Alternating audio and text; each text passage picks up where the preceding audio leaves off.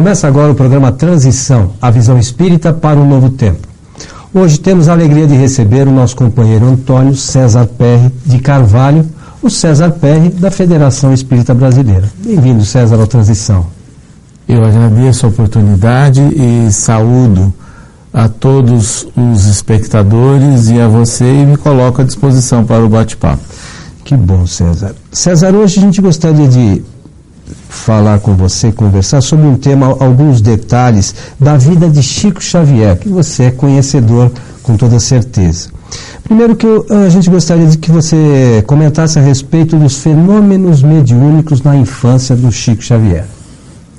Chico Xavier foi um médium natural, nós podemos afirmar, porque desde a primeira infância ele já via a sua própria mãe desencarnada e mantinha contatos assíduos né, com aquele espírito, e isso demonstra algumas dificuldades, inclusive, né, que ele pode ter sofrido e que ele relata, pelo fato de conviver com uma família simples é, e que de origem, inclusive, de uma outra religião, numa cidade e num estado tradicionalmente também de outra religião, e sofrendo toda uma pressão de um contexto.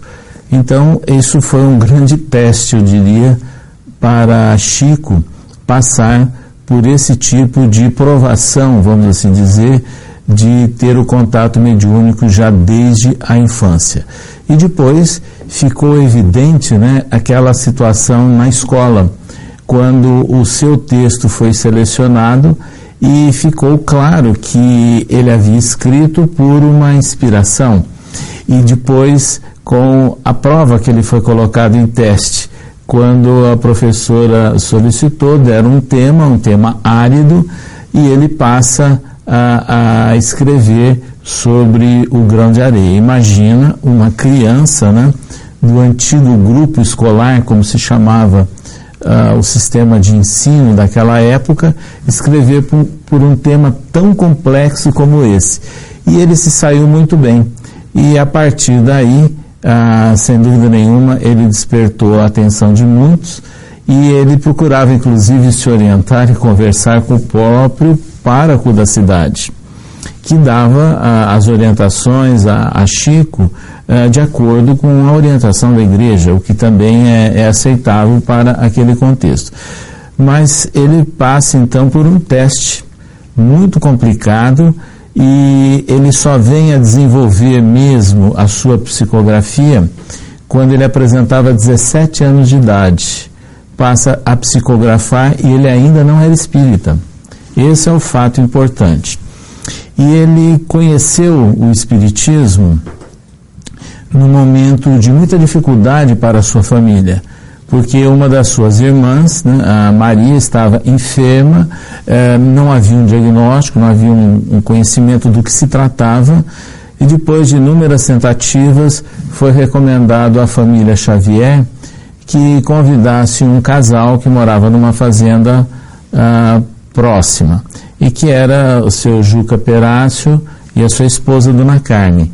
E na casa da família de Chico, eles chegaram, uh, levaram o livro dos Espíritos, Evangelho segundo o Espiritismo, e deram atendimento à irmã de Chico e depois convidaram que ela passasse um período na fazenda com eles para um atendimento mais prolongado.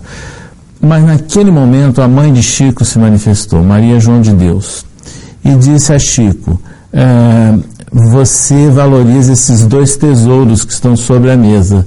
E os dois tesouros eram o Livro dos Espíritos e o Evangelho segundo o Espiritismo.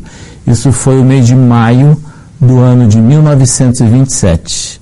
Dois meses depois, Chico Xavier, com apoio de seu irmão José e de alguns amigos, já funda no, o Centro Espírita Luiz Gonzaga de Pedro Leopoldo. Então ele se convenceu é, do conteúdo das duas obras de Allan Kardec e passa para a atividade espírita propriamente dita. Nesse primeiro momento, quem eram os espíritos que se comunicavam através do Chico Xavier, o César? Olha, eram poetas, principalmente poetas eh, brasileiros e portugueses, né, parnasianos, e que assinavam eh, uma série de, de poesias que depois foram fechadas no seu primeiro livro, que se chamou Parnaso de Além Túmulo.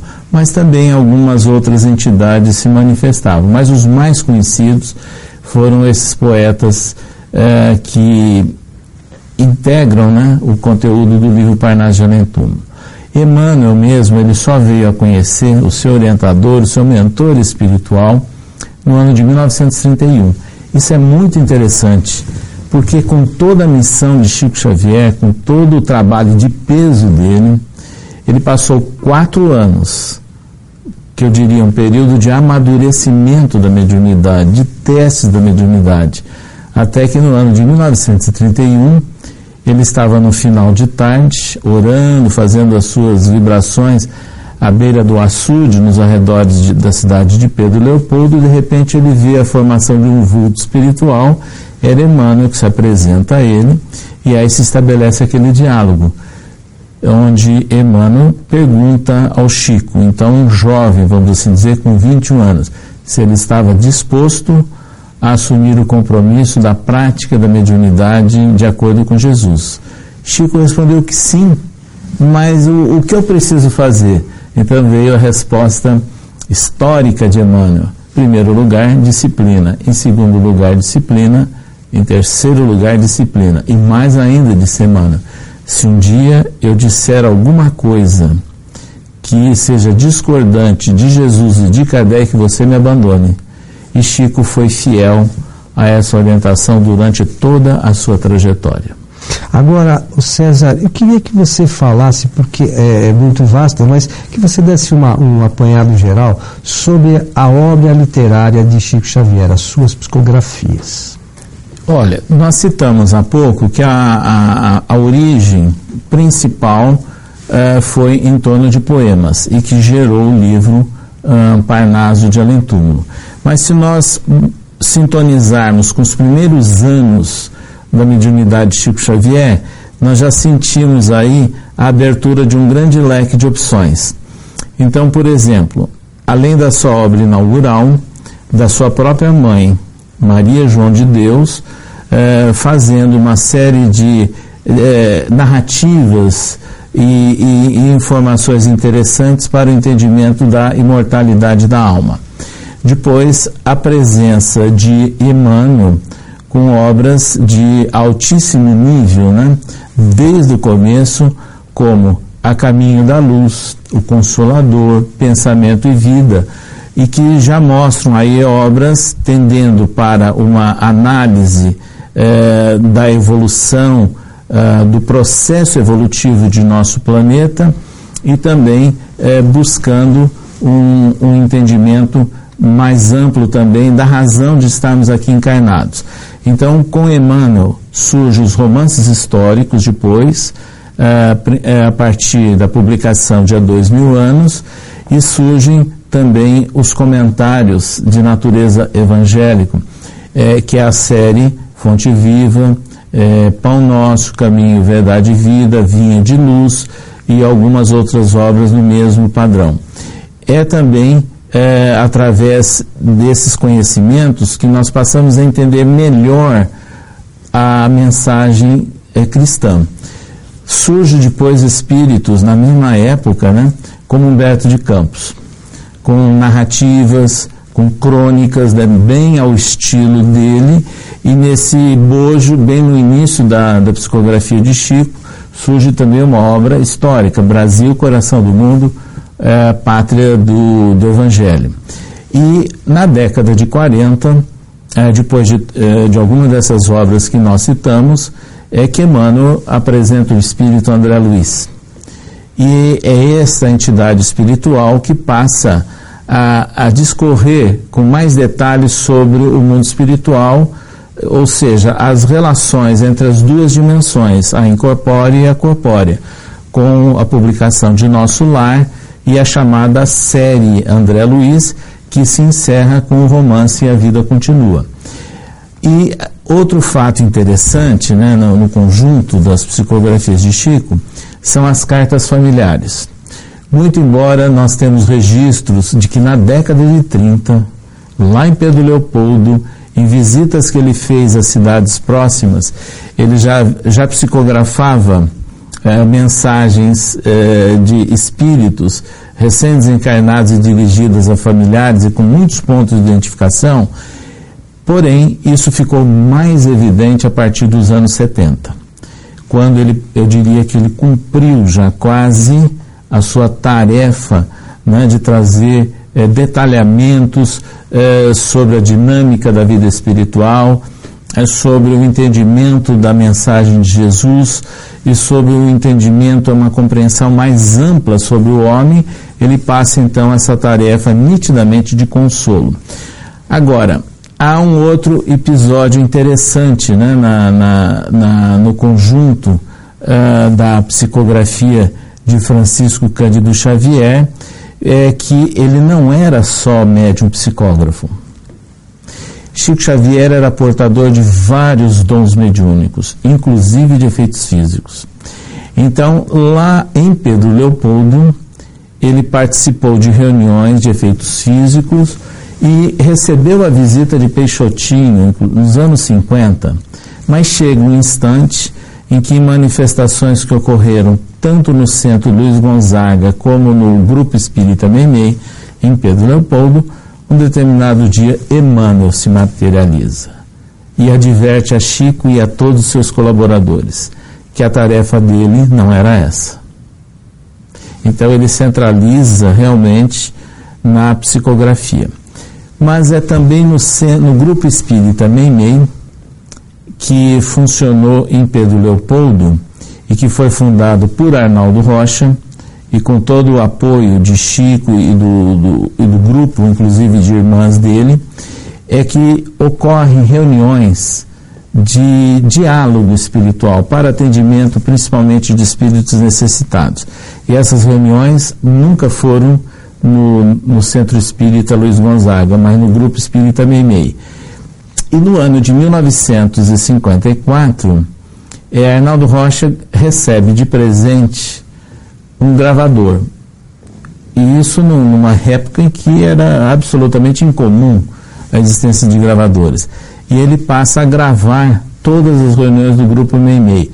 E aí surge, depois de um diálogo com o presidente da FEB, o Vantuil de Freitas, a ideia de publicação de livro. Então esse fato é histórico, porque é o primeiro registro é, gravado de manifestações espirituais que foram depois transcritas e transformadas em livro. É quando surgem instruções psicofônicas e, em seguida, Vozes do Grande Além, ambos editados pela Federação Espírita Brasileira. Então aí nós sentimos Chico, médium psicofônico, e fazendo o atendimento de espíritos necessitados também. Então Chico não era apenas médium de espíritos luminares, mas ele se colocava também à disposição de espíritos carentes né, através das suas, das suas condições e do seu potencial mediúnico. César, é, esses fatos são muito interessantes, né? E uma, uma série de coisas surgem, mas eu gostaria, depois do, do nosso intervalo, que você falasse um pouquinho sobre o programa Pinga Fogo. Então, nós voltamos já.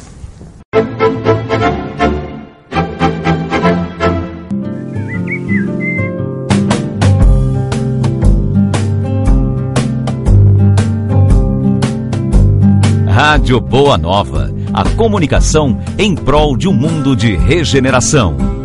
Um simples gesto, um ato de enormes proporções. Um simples gesto é capaz de dar apoio, acolher, educar, alimentar.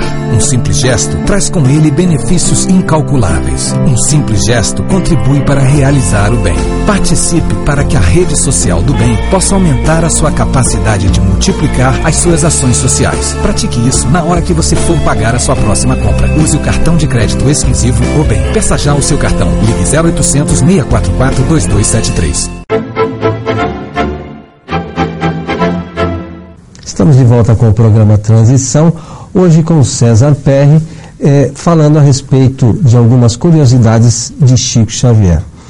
O César, eh, antes de retornar ao tema pinga-fogo que nós deixamos aqui no, antes do intervalo, eu queria que você falasse sobre um livro que você organizou pela FEB, Depoimentos sobre Chico Xavier, que parece que inclusive acompanha dois DVDs, é isso? Dois Sim, CDs. É, é real. É, nós tivemos junto com o Oceano Vieira é, realizando algumas entrevistas de pessoas que conviveram com Chico Xavier no dia a dia no trabalho. E tivemos o cuidado de selecionar um grupo de Pedro Leopoldo, hoje pessoas idosas, e um grupo uh, de Uberaba.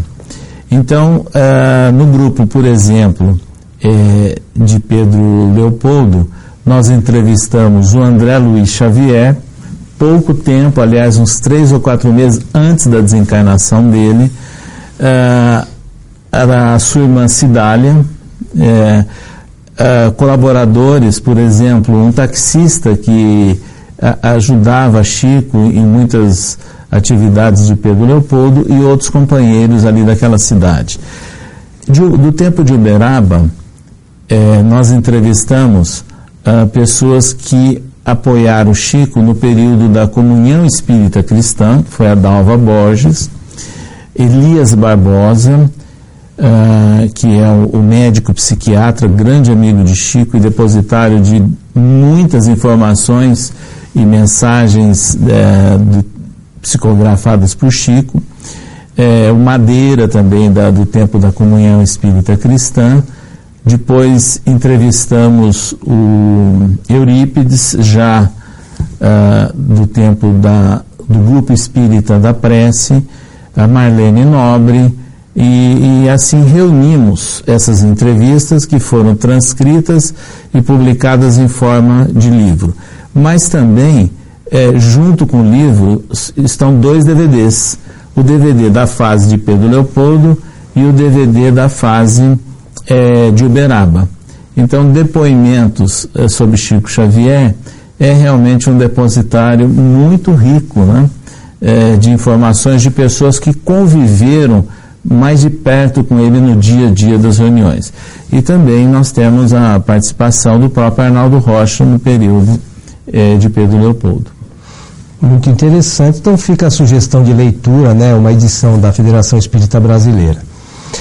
O César, voltando aqui ao tema que a gente eh, deixou no, antes do comercial, eu queria que você falasse um pouquinho sobre o programa Pinga Fogo, que foi um marco né, para o Espiritismo.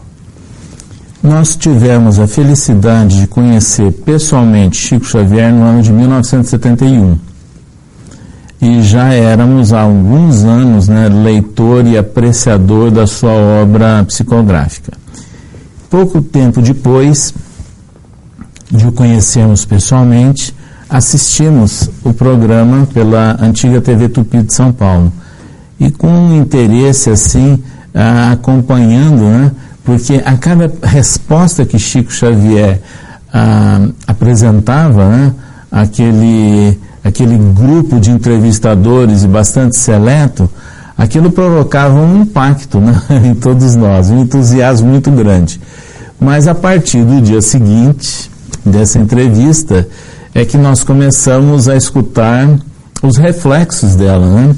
E, e na sequência, ah, todos nós tivemos conhecimento da ampla repercussão que houve no Brasil inteiro uh, sobre a entrevista Pinga Fogo.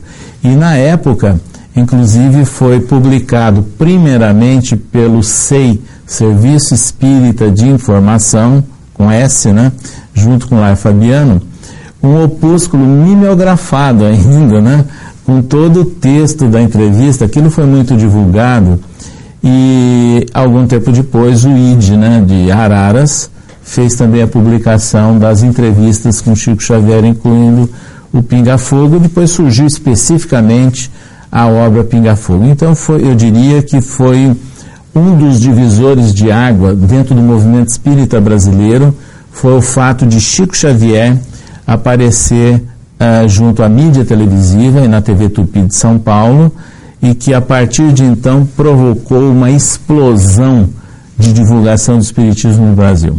E eu gostaria que você comentasse também, o César, a respeito de alguns dados é, sobre, por exemplo, o Prêmio Nobel, a revista Cruzeiro e o consolo das psicografias de Chico Xavier. Então, vamos começar pela ordem histórica. Primeiro, a revista Cruzeiro. É, nos anos é, 50, nos anos 60, a revista O Cruzeiro ela tinha uma ampla circulação no Brasil. E, e essa revista ela focalizou Chico Xavier nos anos 50 e depois nos anos eh, 60, já falando aí de umas materializações de Uberaba com a médium Otília, né? É Otília Diogo. Agora, é, aquilo despertava a atenção do público, então provocou um impacto, sim, a presença de Chico Xavier uh, na revista Cruzeiro. Ainda na década de 60, a revista Realidade, hoje também fora de circulação, chegou a trazer Chico Xavier na capa, nos anos 60, final dos anos 60. E isso também foi muito significativo. E é importante nós lembrarmos que a presença dele junto à mídia sempre despertou uma atenção, um interesse muito grande. Depois, uh, por uma proposta do Augusto César Vanucci, teatrólogo do Rio de Janeiro, né, de lançar a candidatura de Chico Xavier ao Prêmio Nobel da Paz. Essa proposta uh, de Augusto César Vanucci, ela foi abraçada pelo deputado Freitas Nobre de São Paulo, que foi sempre um grande líder político, com uma história marcante na vida pública brasileira e também declaradamente um militante espírita. E Freitas Nobre então organizou um comitê. E, e todo o movimento espírita brasileiro se envolveu na coleta de assinaturas. E foram milhões de assinaturas no Brasil inteiro para que Chico fosse inscrito. E realmente se obteve a inscrição de Chico é, em Oslo, né, na, na Noruega, é, reunindo todo aquele material e foi feito inclusive a apresentação em quatro idiomas, é, mostrando quem era Chico Xavier e uma síntese de todas as suas obras. E que essa publicação é disponível né, até uh, os nossos dias, aí, embora hoje muito rara. Acontece que Chico não foi o escolhido, porque o Prêmio Nobel da Paz tem algumas características e algumas implicações de natureza de política internacional. Então, é, é, em função disso, ele não foi inscrito, mas toda a movimentação que existiu no Brasil e o apoio, mais uma vez, chama atenção para o Espiritismo, porque essa era uma característica de Chico ele não chamava atenção sobre ele e o trabalho dele. E ele se, colava, se colocava sempre nessa posição. E faltou consolo através das psicografias. Atra... Hoje nós temos inclusive as, o filme aí recentemente, As Mães de Chico Xavier. Eu queria que você falasse um pouquinho Eu sobre isso. Eu tive a oportunidade de visitar Chico Xavier já na fase de Uberaba, aproximadamente cada três ou quatro meses nós íamos lá e assistimos a quantos casos de pessoas que estavam aflitas e querendo alguma informação do seu ente querido. E que quando Chico saía da salinha de psicografia e, e onde ele dava as receitas, as orientações mais específicas, depois, no final da reunião, já madrugada, né, ele passava a ler e aí ele perguntava uh, se tem um parente de fulano de tal. Então aí nós vimos uh, o impacto, a emoção, o choro de surpresa das pessoas que estavam lá. Então, ao longo desses períodos que nós o visitamos durante quase 20 anos eh, em Uberaba, o que, que nós percebemos? Muitas daquelas famílias que chegavam numa situação de desequilíbrio após receberem a certeza de que seu filho, seu parente desencarnado, continuava vivo, ao retornarem para suas cidades, muitos deles se transformaram em grandes benfeitores da comunidade. Então houve uma transformação muito significativa. Então era o consolo, mas também um estímulo para uma ação proativa. E isso aparece também no filme eh, que foi apresentado recentemente As Mães de Chico Xavier. Eu gostaria que você falasse um pouquinho do Chico Xavier no cinema. O filme Chico Xavier e o filme Nosso Lar, a repercussão desses filmes é, do modo geral. Eu acredito que a repercussão dos dois filmes foi uma coisa assim marcante, histórica, uh, porque o filme Chico Xavier, com pouco mais de 3 milhões e 400 mil espectadores. No mesmo ano, o filme Nosso Lar, com 4 milhões e 60 mil espectadores. Ou seja, tanto um como o outro seria mais do que a população de alguns países. Então, é um, é um número expressivo, né? É, a multidão que compareceu. E entre esses, evidentemente que não estavam só espíritas. Claro. Muitos simpatizantes, muitas pessoas que foram atraídas pela divulgação, pela mensagem é, dos filmes. E um fato também é, marcante que nós gostaríamos de, de dizer é que esses filmes fizeram com que surgissem comentários de natureza popular, né? Então as pessoas fazendo raciocínio, citando o nosso lar, pessoas não espíritas, né? Ou seja, incorporando a mensagem para as suas vidas.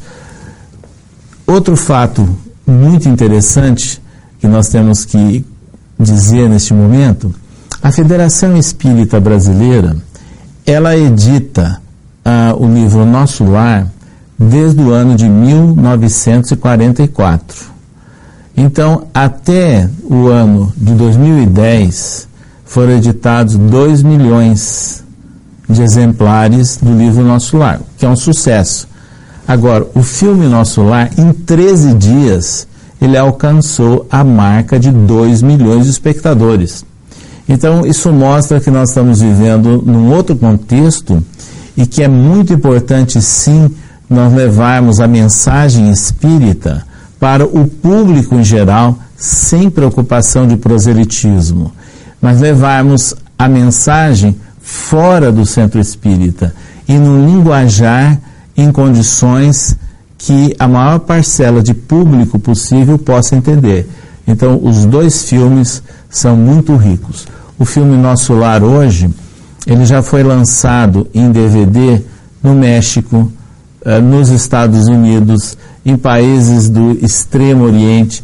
Foi apresentado no Festival de Cinema no estado de Washington, no extremo uh, noroeste dos Estados Unidos. Foi apresentado em Festival de Cinema no Japão, eh, na Austrália. Ou seja, a mensagem está sendo divulgada de várias formas. Então, é o grande momento da difusão do Espiritismo. Em consequência de tudo isso, com a maior tranquilidade nós podemos afirmar: o ano de 2010, com as comemorações do centenário de Chico Xavier, e que foram propostos pelo Conselho Federativo Nacional da Federação Espírita Brasileira, sem dúvida, provocaram um autêntico ano do Espiritismo para o nosso país.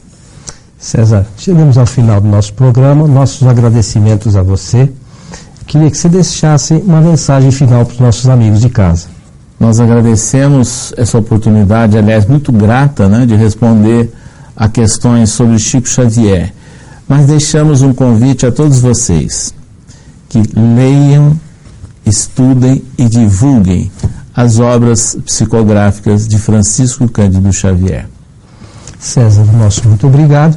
E a você que esteve conosco, a partir do próximo domingo você terá um novo programa espírita nesse mesmo horário. Nós contamos com você.